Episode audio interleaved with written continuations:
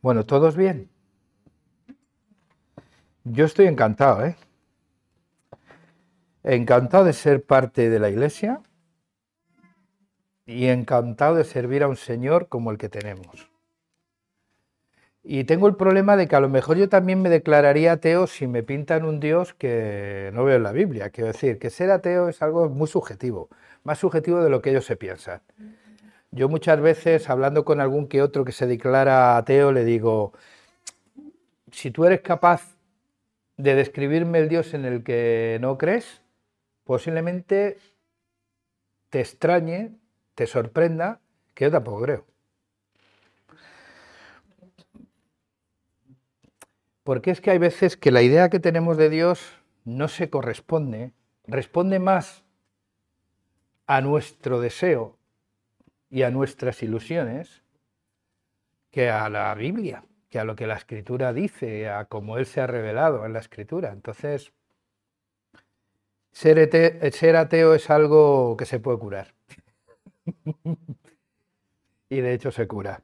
Así que, bueno, quería compartir con vosotros, hay muchas cosas, la verdad que cuando escucho los testimonios veo las necesidades y veo eh, hay mucha necesidad de que hablemos del trabajo desde el punto de vista cristiano para reforzar nuestras sensaciones y también nuestras decisiones. ¿no?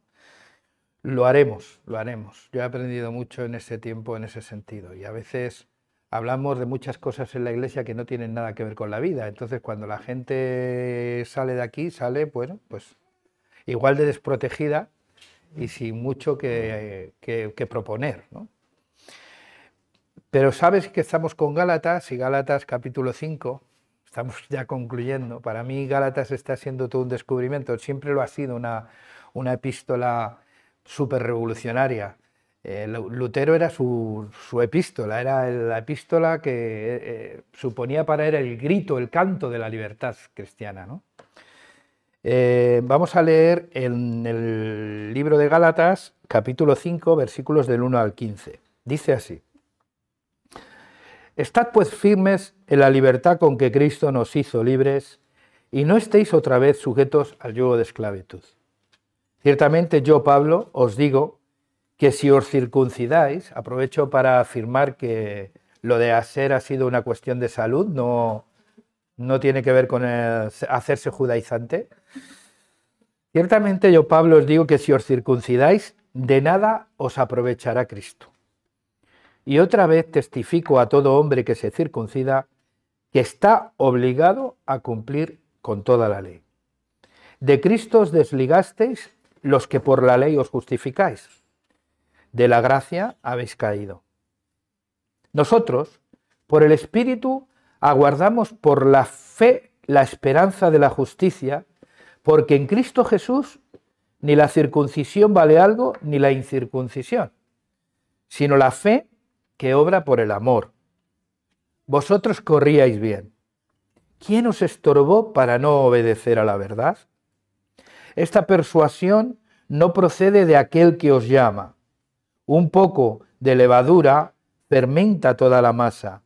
Yo confío respecto a vosotros en el Señor, que no pensaréis de otro modo, pero el que os perturba llevará la sentencia, quien quiera que sea.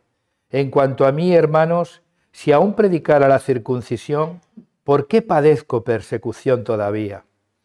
En tal caso, se habría quitado el escándalo de la cruz. Ojalá se mutilaran del cuerpo aquellos que os perturban. Vosotros, hermanos, a libertad fuisteis llamados, solamente que no uséis la libertad como una ocasión para la carne, sino servíos por amor los unos a los otros, porque toda la ley en esta sola palabra se cumple. Amarás a tu prójimo como a ti mismo. Pero si mordéis, si os mordéis y os coméis unos a otros, mirad también que no os destruyáis los unos a los otros. el final es apoteósico. Libertad. Y yo cuando pensaba en el fenómeno, en el concepto, en la idea, en el término libertad, pensaba que es un término que da mucho miedo, ¿verdad? Cuando como padres queremos dar libertad a nuestros hijos, ¿qué sentimos? Como cuando pastores queremos dar libertad a los miembros de la congregación, ¿qué sentimos? Bueno, ellos lo llaman otra cosa, pero es el mismo miedo que sentimos como padres, el mismo. Cuando la gente, nuestros hijos, no responden a, a nuestros requerimientos o a nuestras observaciones a la primera, empezamos por gestionar su libertad, por coartarla, por ponerle condicionantes, porque no están respondiendo adecuadamente. Por otro lado, libertad ha sido un término que ha fascinado siempre a la humanidad, a mucha gente, y que incluso muchos seres humanos han sacrificado muchísimas cosas por ese término, por conseguir la libertad, incluso aun sus propias vidas. Entonces yo hice un ejercicio con mi mujer eh, ayer sábado, estábamos, estaba yo pensando en esto, eh, en el sermón y tal, y, y nos preguntábamos, ¿qué emociones brotan en nosotros cuando escuchamos, cuando escuchamos la palabra libertad en un contexto religioso como es la Iglesia.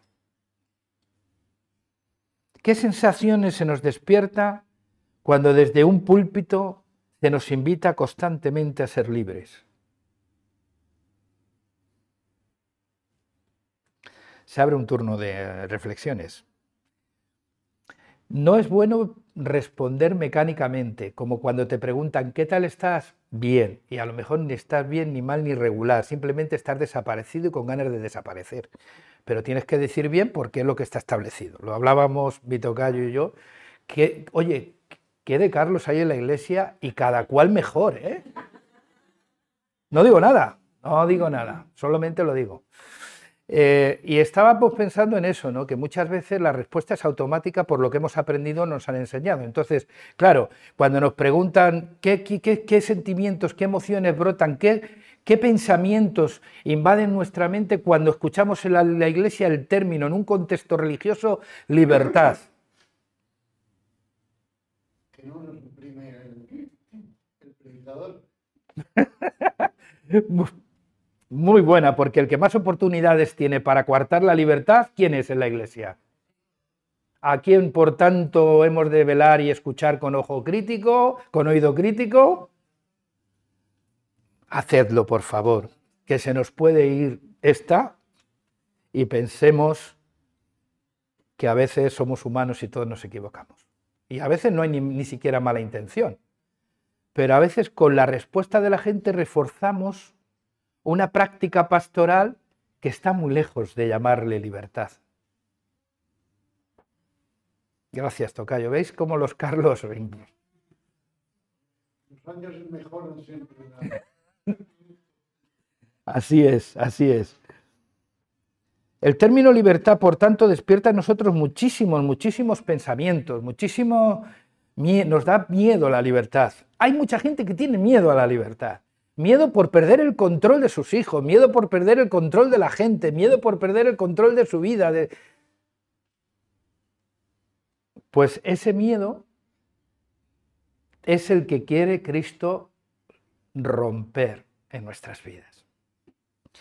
Generalmente también cuando escuchamos libertad, suele despertarse en nosotros una forma de pensamiento que nos lleva a la circuncisión.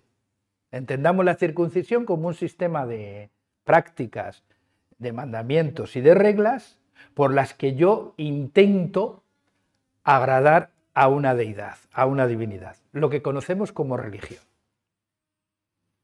Y entonces, el primer pensamiento que nos viene, sí, Cristo nos ha hecho libres, pero cuidado, no usemos nuestra libertad para hacer lo que nos da la gana. Imagínate qué poco tiempo de disfrute tengo de la libertad. Porque me dices que soy libre y al minuto inmediatamente después me dice, ojo, ojo, ojo, no uses tu libertad mal para hacer lo que te da la gana. Y yo digo, Sí, usa tu libertad para hacer lo que te da la gana, siempre que lo que te dé la gana sea servir al Señor. Quitémonos la mentalidad negativa de que a veces asociamos que lo único que sale de nosotros es el mal. Pues sí, es verdad, pero desde que Cristo llegó a nuestra vida, sale y brota mucho bien. Hoy mi mujer me decía, Carlos, estás, no sé lo que te está pasando. Ahora, estamos aparcando. Y, yo he visto que salía un hombre de su casa con una bolsa, iba a comprar y con su niño. Y, y dice, Carlos, ese que está aquí detrás de ti se va, echa marcha atrás para coger el aparcamiento. Y voy y le digo, inocente de mí, le digo, pero hombre, el hombre va a comprar, seguramente que vuelva y esta zona es de aparcamiento difícil, ¿le voy a quitar el aparcamiento para una hora que vamos a estar en la iglesia? Y dice, vamos a ver, Carlos, es que tiene, tiene parte de razón tiene parte de razón. Es verdad que a veces se nos puede, nos podemos ir más allá de, de lo que debemos. Esto de que al que te obliga a llevar una, la carga una milla, lleva la dos, yo me paso a veces y la llevo tres y encima me quedo con cara de, de, de eso, ¿no? De circunstancia. Sí, mejor eso que de tonto, pero bueno. Pero es curioso, ¿no? Porque yo estaba pensando en eso y ya pensaba, y tenía razón, porque ¿qué te crees? ¿Que todo el mundo que va a pasar por ahí en el tiempo que él está en la tienda va a respetar ese pensamiento? Pero fijaros, ¿por qué yo pienso así? Porque por la razón que sea, cuando yo estoy madurando la fe cristiana en mi, en mi interior y en mis pensamientos, me está llevando a pensar más en el otro que en mí. Es verdad que eso en una sociedad tan individualista, tan egoísta y tan codiciosa, ¿vale? Te pone en una situación de desventaja frente al mundo. Pero a mí es que me importa un pimiento con 57 años tener ventaja sobre quién. A ver, si ya no voy a hacer ningún maratón. Yo llega un momento en que ya mis hijos, estoy desesperando a mi familia porque ya no quiero discutir por nada. Y dice, bueno, vamos a ver, papá, es que, es que te está volviendo, y es verdad, quizás en la edad, como dice mi tocayo, con mucha sabiduría, porque además de llamarse Carlos, es muy sabio, pero va ligado lo de Carlos con sabiduría, eh, pues es verdad que con la edad uno va aprendiendo y va madurando, ¿no? Y va haciéndose mejor en cuanto al pensamiento. Y yo quiero seguir siendo así. Es verdad que, que al final he aparcado, claro, porque he escuchado que, primero, que no se tiene que sentir mal por pensar así porque tiene razón. Y seguramente cuando yo terminemos de aquí, que espero ser breve para terminar pronto, pues pues seguramente tendrá aparcamiento. Pero bueno.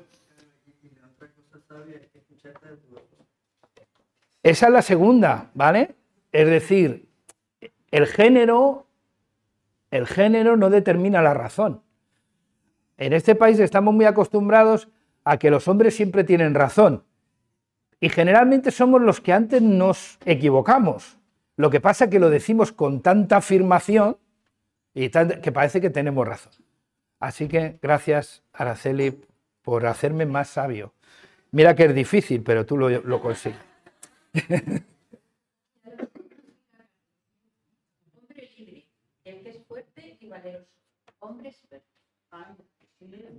Muy bonita definición de la libertad.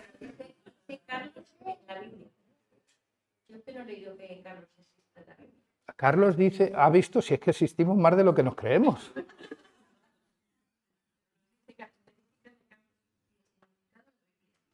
Ah, de Carlos.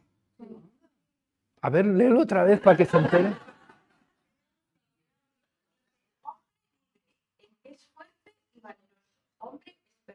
Nada, no nos sintamos orgullosos de eso porque ha sido por pura gracia.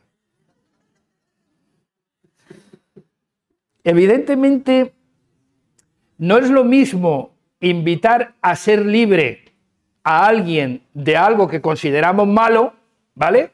Sé libre de fumar. Hombre, pues es que hasta, porque es algo que consideramos que atenta contra la salud y que, que es malo. Es verdad que todo lo que aplicamos para el que fuma se podría aplicar para el que tiene diabetes, colesterol alto, todos esos textos de cuidar el templo son aplicables a todos los desmanes que tenemos todos, aunque hay pecados que nos quedan mal en nuestros ojos y nos fijamos solamente en esos y no en todos los demás.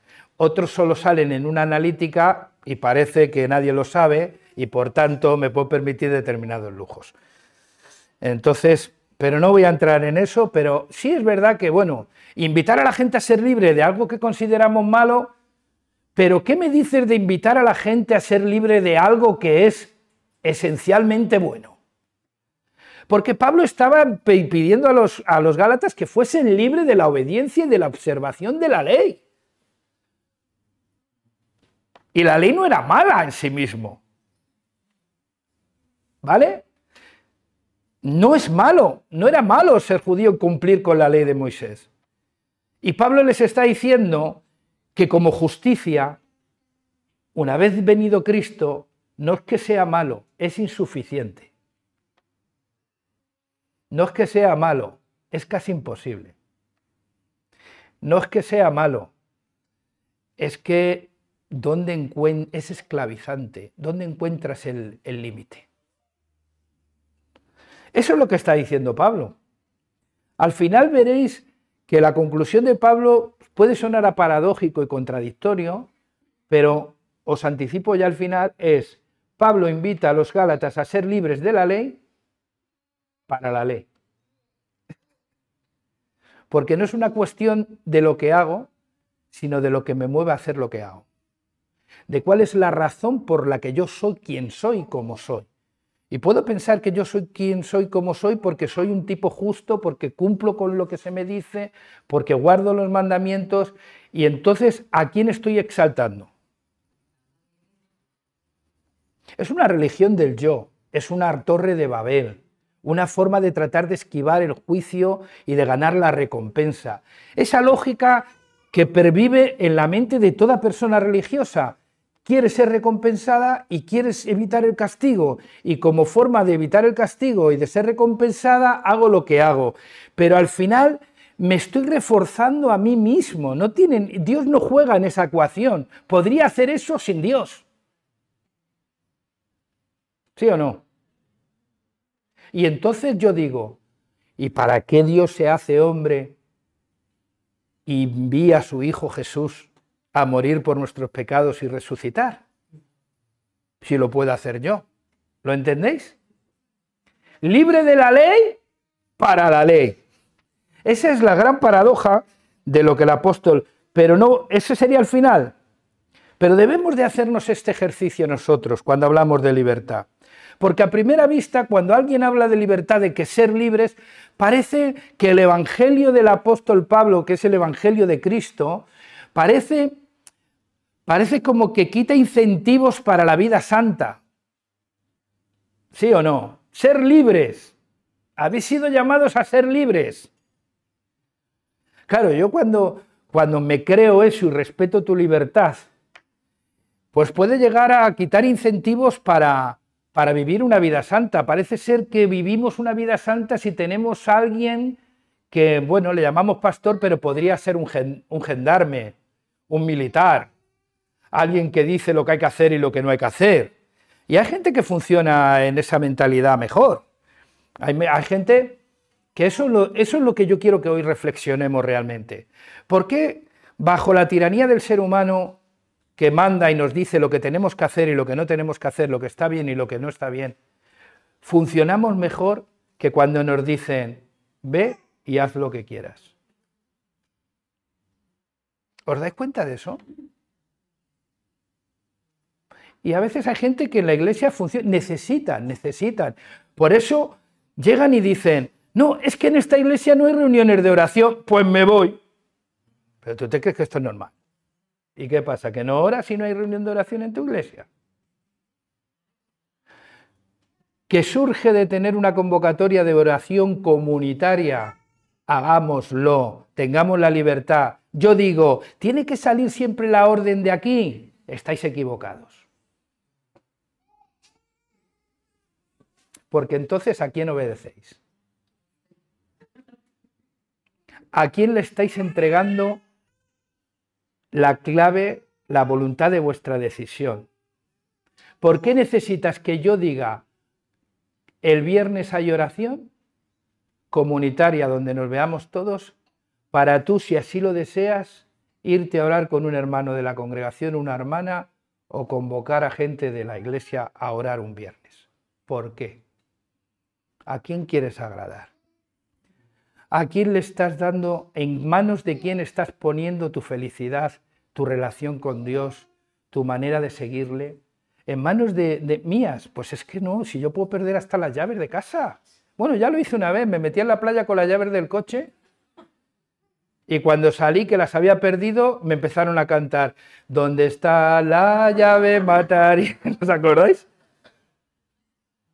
¿Cómo podéis dejar en mis manos que oréis como iglesia? Es que eso, vamos a ver. Y eso genera mal rollo entre unos y otros, porque si lo tengo que decir yo, ¿sabéis qué va a pasar? Que yo me lo voy a tomar como algo personal si no viene nadie. Y ya tenemos al pastor mosqueado, al pastor quemado, al pastor ¿Queréis eso? Eh, hombre, pues estos somos todos, la iglesia, punto, ¿vale? Entonces, libertad.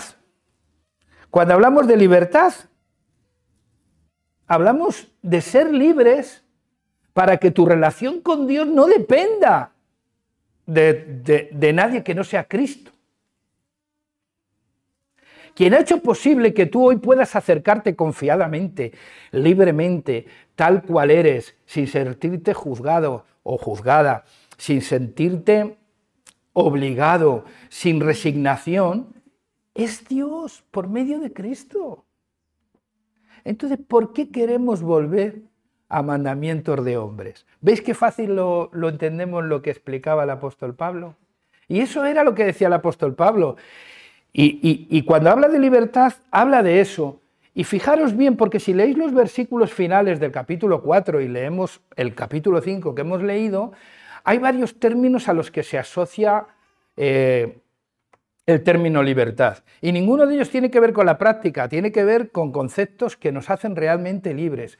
Por ejemplo, la alegría de la estéril que ha dado a luz, que es como termina el capítulo 4. ¿Os acordáis cuando hace la comparación de la, de la libre y la esclava, no? La libre y la esclava, aquella que no puede tener hijos porque es estéril, pero que la ha visitado el Señor y la ha hecho tener a Isaac, y de Isaac vendría el cumplimiento de la promesa. No sería un fenómeno de la naturaleza humana, de la, de la, unión de un hombre y una mujer solamente, sino que hay una intervención milagrosa divina que hace posible que se cumpla lo que Dios ha dicho que va a cumplir en la vida de Abraham. Y es verdad que puede haber cosas que se produzcan por lo que nosotros hacemos naturalmente, pero lo bonito es ver y vivir y experimentar la intervención de Dios en nuestras vidas y ver que lo que somos y lo que hacemos no es producto de que nosotros seamos mejores de los que están en la calle, sino que es el resultado de la obra de Cristo por el Espíritu Santo en cada uno de nuestros corazones. Y eso nos hace verdaderamente libres, porque no dependemos de nadie que no sea Cristo. Y porque cuando uno es verdaderamente libre, la forma de expresar la libertad, ¿sabes cómo es? Como decía el apóstol Pablo, alégrate la estéril, la que no ha dado a luz nunca, de voces de júbilo. La alegría y el júbilo. Mirad, hay cristianos que les pasa como que no son la chispa de la vida. Porque una cosa es ser tímido y otra cosa es ser un amargado, macho, o barra amargada, ¿vale? Hay gente que vive el cristianismo con tal resignación que te invita a ser cristiano siempre desde la exigencia de lo que tienes que hacer, no tienes que hacer, no te invita a conocer a Cristo. Y les ves cómo viven constantemente en esa lucha por querer superarse y siempre amargados y siempre compitiendo y siempre... El cristianismo que brota de Cristo en nuestros corazones es un cristianismo que tiene chispa, porque tiene alegría porque uno no es cristiano por resignación, porque no haya otra, otra cosa, sino por lo que Dios ha hecho en sus corazones. Y el resultado es el gozo, es la alegría. Y también se asocia a términos como fe, como hemos leído, como esperanza, como verdad, como justicia y como amor. La libertad de Cristo se expresa en alegría y júbilo, emociones que están muy lejos de lo que es la obligación y la resignación, el miedo, la culpa o la vergüenza o incluso la competencia. Está muy lejos de todo eso. Se asocia también a la fe en Cristo y a la esperanza en la justicia, en una justicia que aguardamos, como dice el texto bíblico, que aguardamos porque no, la producimos nosotros, sino que nos viene dada por medio de Cristo. Y esa es nuestra esperanza. La circuncisión es el camino en el que Cristo para nada aprovecha, que obliga además al cumplimiento de la ley, que nos desliga realmente de Cristo. ¿Cuál es tu relación con la ley de Dios? ¿Cómo te llevas? Porque mirar, cuando Pablo está diciendo ni la circuncisión ni la incircuncisión vale nada, lo que está diciendo es, en cierta medida, ni el éxito moral, es decir, ni el cumplimiento de la ley, ni el fracaso moral, es decir, la inmoralidad de la incircuncisión, de ser gentiles y no querer nada con Dios, cuentan. Sino la fe en Cristo que se expresa en amor. Eso es lo que realmente cuenta. Para mi relación con Dios no cuenta mi éxito moral, que sea moralmente mejor que quién, que cumpla 345 mandamientos, aunque me faltan 45 que me cuestan más. Ni tampoco el fracaso moral. Por eso cualquiera que sea tu situación de fracaso moral desde el punto de vista humano, ten tranquilidad, no cuenta. Es Cristo quien murió por nosotros. Es Cristo quien perdonó nuestros pecados. Es Cristo quien nos salvó, quien nos justificó. Es Cristo quien nos santifica por la obra del Espíritu Santo en nuestros corazones. Por tanto, Cristo realmente nos ha hecho libres para vivir en libertad. Y eso es realmente lo que importa. Libres para vivir en libertad. El apóstol también nos enseña que la, libertad la podemos perder, porque les pasaba a los Gálatas, ellos no eran judaizantes, no seguían la ley de Moisés, sin embargo aparecieron unos creyentes que les dijeron, oye, que Cristo ha muerto por vosotros, vale, pero no es suficiente, tenéis que circuncidaros, y algunos se llegaban a circuncidar. Y es a eso el apóstol Pablo cuando dice, oye, no volváis al yugo de esclavitud. Si Dios os ha hecho libres, si en Cristo no volváis a tratar de agradar a Dios por medio del mérito, por medio de la lógica de la, de la recompensa o el castigo. Salid de ese pensamiento. Esa libertad se puede perder. Mientras que la libertad que es en Cristo aguarda en esperanza la justicia que solo puede venir de Cristo, que es quien nos ha hecho justos. No esforzarnos tanto por la justicia como algo que podemos ganar. ¿Os acordáis? Yo siempre cuando digo algo que podemos ganar pienso en el joven rico. En ese joven rico que creía que se acercó a Jesús con una buena pregunta, ¿qué he de hacer para heredar la vida eterna? Bueno, estaba bien, había un interés por lo trascendente. Eso está bueno, eso está bien. Pero eso qué debo de hacer implica que este señor lo había conseguido todo por el mérito, por el esfuerzo personal. Y él pensaba que la vida eterna era algo que podía ganar también y conquistar. Y que, pues venga, dime qué es lo que tengo que hacer. Y hay gente que piensa así. Hay gente que piensa que la vida eterna se puede conseguir como algo, como, otras cosas que se consiguen en la vida, un buen trabajo, una buena reputación. No, que no, que no va de esto, que va de Cristo. Que va de Cristo y de solo Cristo. Por tanto, no es algo que podamos conseguir la justicia por medio de nuestros esfuerzos.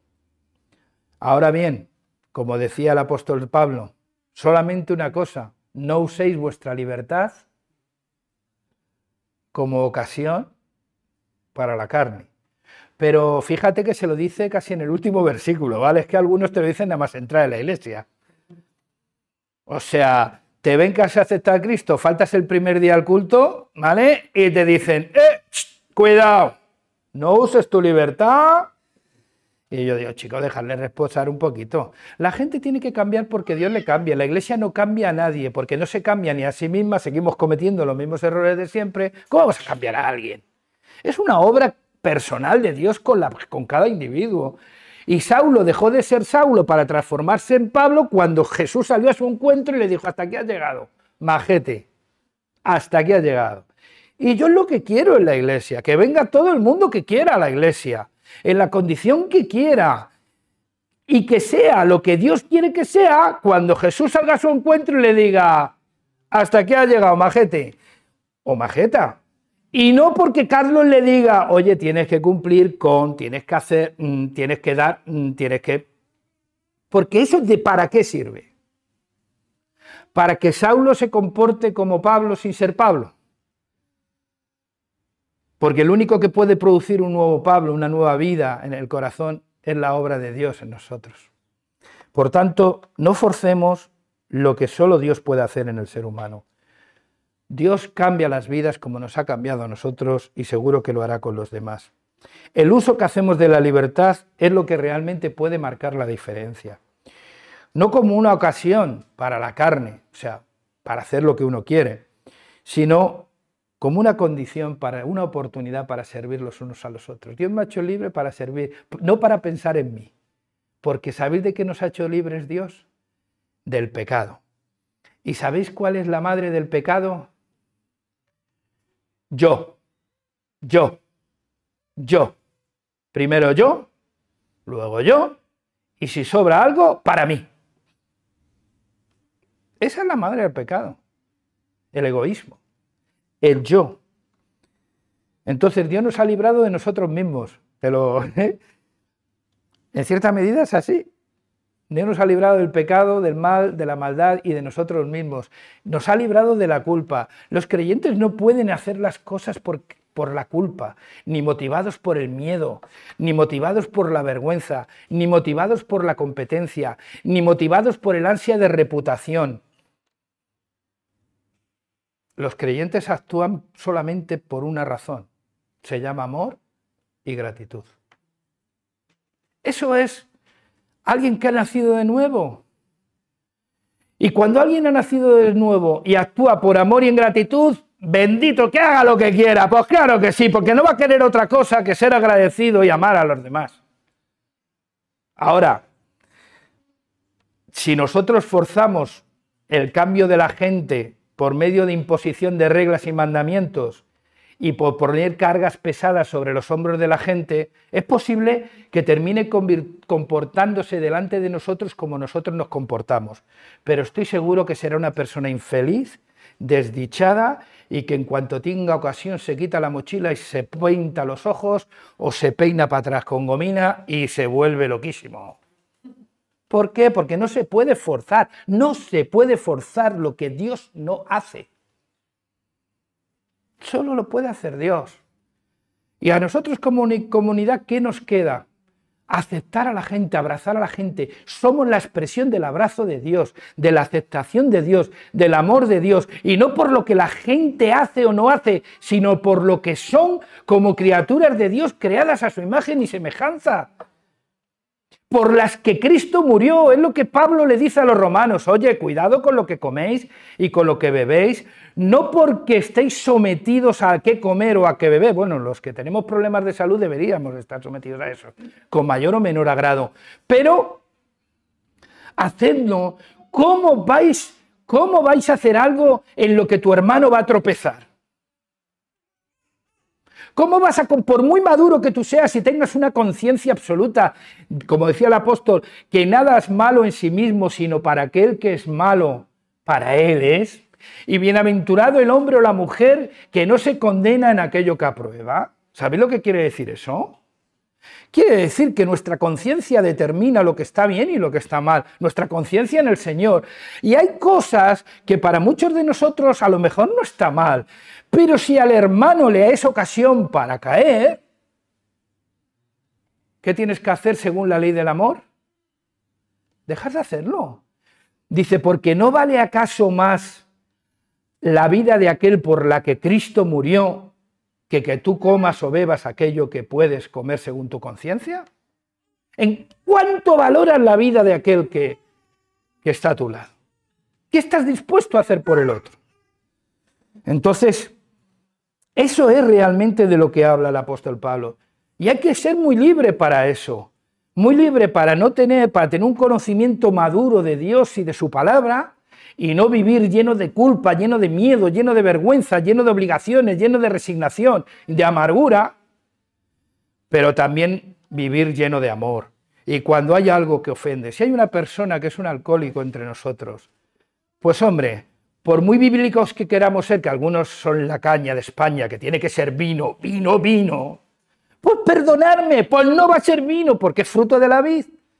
Y si al hermano le es ocasión de caer, tomar el vino, pues todos por amor, por amor, por muy maduros bíblicos y cuidadores de la sana doctrina que seamos, por encima de eso está el amor. El amor a aquel o aquella por la que Cristo o por el que Cristo murió. Eso es valorar la muerte de Cristo. Eso es tomar conciencia de lo que significa lo que Dios ha hecho por mí. Saber que lo que Dios hizo por mí lo hizo por el otro y que nada tengo que desengañar, defraudar. Oye, qué mala palabra, ¿eh? Parece que solo defraudamos Hacienda y no lo vemos mal. Pero defraudar, qué mala palabra, defraudar al otro, defraudar a mi sociedad, defraudar a mi país, defraudar. Es decir, que soy algo y mostrar lo contrario. Qué fea palabra para un cristiano. Libres, libres, porque al final lo importante es el cambio de corazón. ¿Sí o no? Sobre toda cosa guardada, guardad vuestro corazón porque él emana la vida. Filosóficamente y conceptualmente en el Antiguo Testamento, cuando hablan de corazón hablan del asiento de la voluntad, de las emociones y de los pensamientos del ser humano.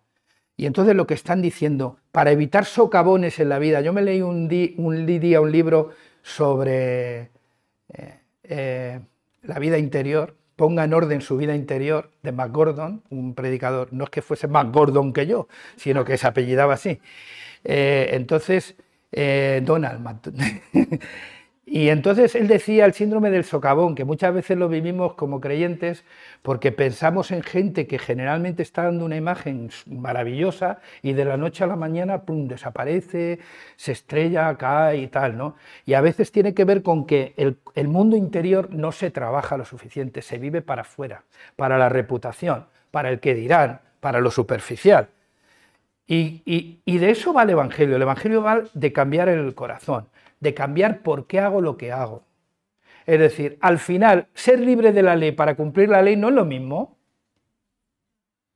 ¿Es lo mismo o no es lo mismo? Sí, pero es muy diferente. Porque ser libre de la ley significa desechar, desechar aquellas razones y motivos egoístas por los que yo cumplo la ley. Obedezco para que Dios me acepte. Eso, además de antibíblico, no es cristiano y no está mal, no está bien. Obedezco para que Dios me perdone.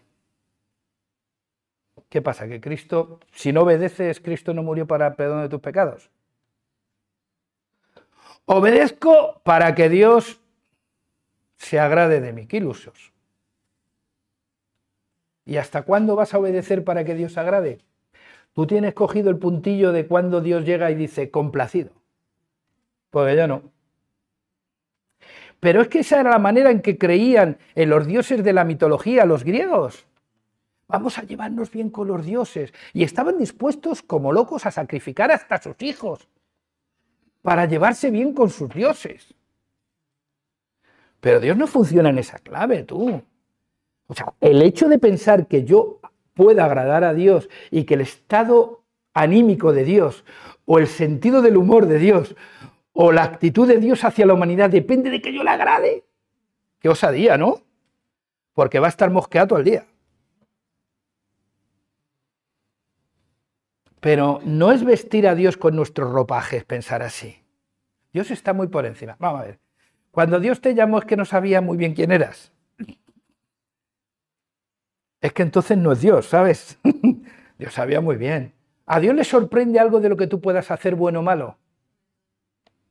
Entonces, un Dios que lo sabe todo, que está en todos los sitios y que es todopoderoso, ¿crees que está en su estado anímico a merced de lo que tú puedas hacer por agradarle? Es un término antropomórfico que trata de dar que nos podamos hacer una idea de Dios. Pero Dios no es un, Dios es espíritu. ¿Vale? Y con eso digo mucho y todo y nada. Dios es amor. Es como se define en la Biblia. Entonces, claro, hay terminologías que, claro, las utilizamos con la gente y la gente vive en constante frustración. ¿Cómo, yo sé que Dios se agrada a mí? Vamos a ver, ¿cómo sabes que no se agrada? Pues que Cristo murió por mí. ¡Aleluya! Algo ha tenido que ver Dios en mí para dar a su Hijo por mí, ¿no? Pues eso es lo primero de la buena noticia. Y lo segundo es que Dios cambia realmente por su espíritu la motivación. Cuando yo me sé amado, cuando yo tengo la seguridad de que Dios me ha amado, me ha perdonado y me ha aceptado, ¿quién soy yo para no amar, perdonar y aceptar a mi prójimo? ¿Os dais cuenta? Me es más fácil perdonar cuando Dios, cuando yo me sé perdonado. Me es más fácil amar cuando yo me siento y me sé amado. Y de esto va el Evangelio, de que Dios cambia nuestro corazón, la motivación. Ya no hago, ya no cumplo la ley para tener una mayor reputación en la iglesia, para acallar el que dirán, para demostrar que soy un buen cristiano. Oye, eso, eso está bien. Pero al final estás hablando constantemente de ti. Es tu religión, la religión de tu yo. No, es, no tiene que ver con Cristo y con tu relación con Cristo. Si al final hago las cosas para tener la aprobación de la iglesia, para sentirme bien, que Dios le agrada que haga esto y entonces lo hago.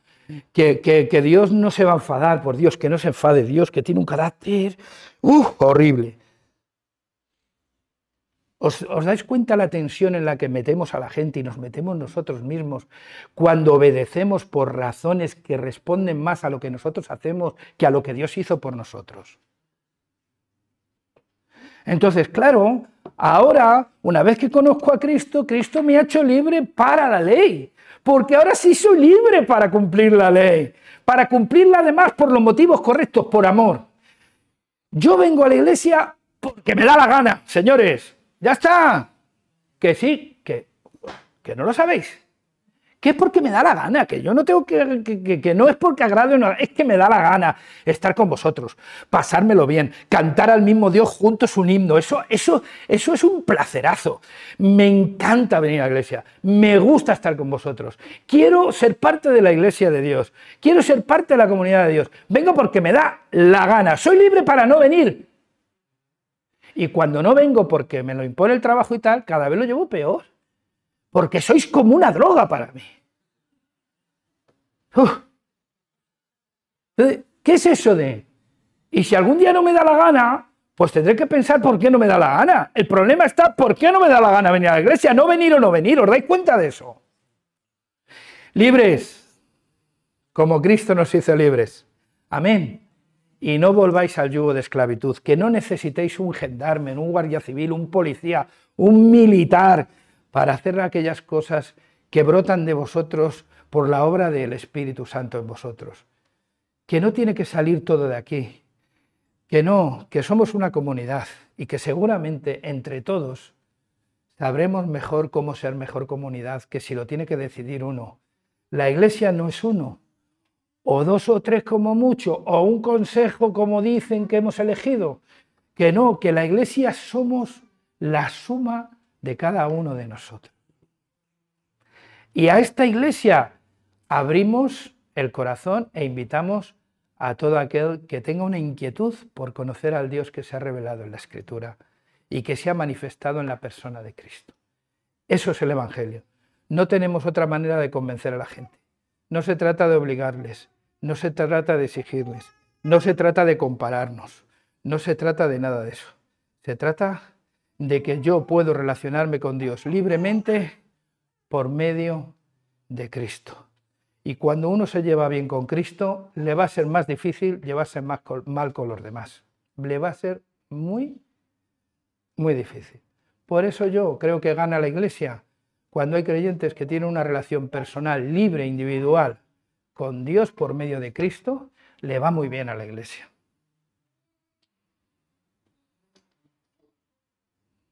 Y El próximo domingo nos vemos, pero porque nos da la gana. ¿Qué es eso? No, es que si no voy se va a enfadar la gente, ¿qué pensarán de mí? ¿Qué he dicho? Pues que no, que vamos a pensar de ti de verdad. Aquí se piensa bien siempre de todo el mundo, ¿sí o no? Eso es lo que tenemos que determinar. Aquí no somos quien para juzgar a nadie. No es lo que hace lo que determina mi relación contigo. No es lo que haces, es lo que eres. Y lo que Dios ha hecho en ti. Amén. Pues ya está, ya está bien que me estoy liando ya otra vez.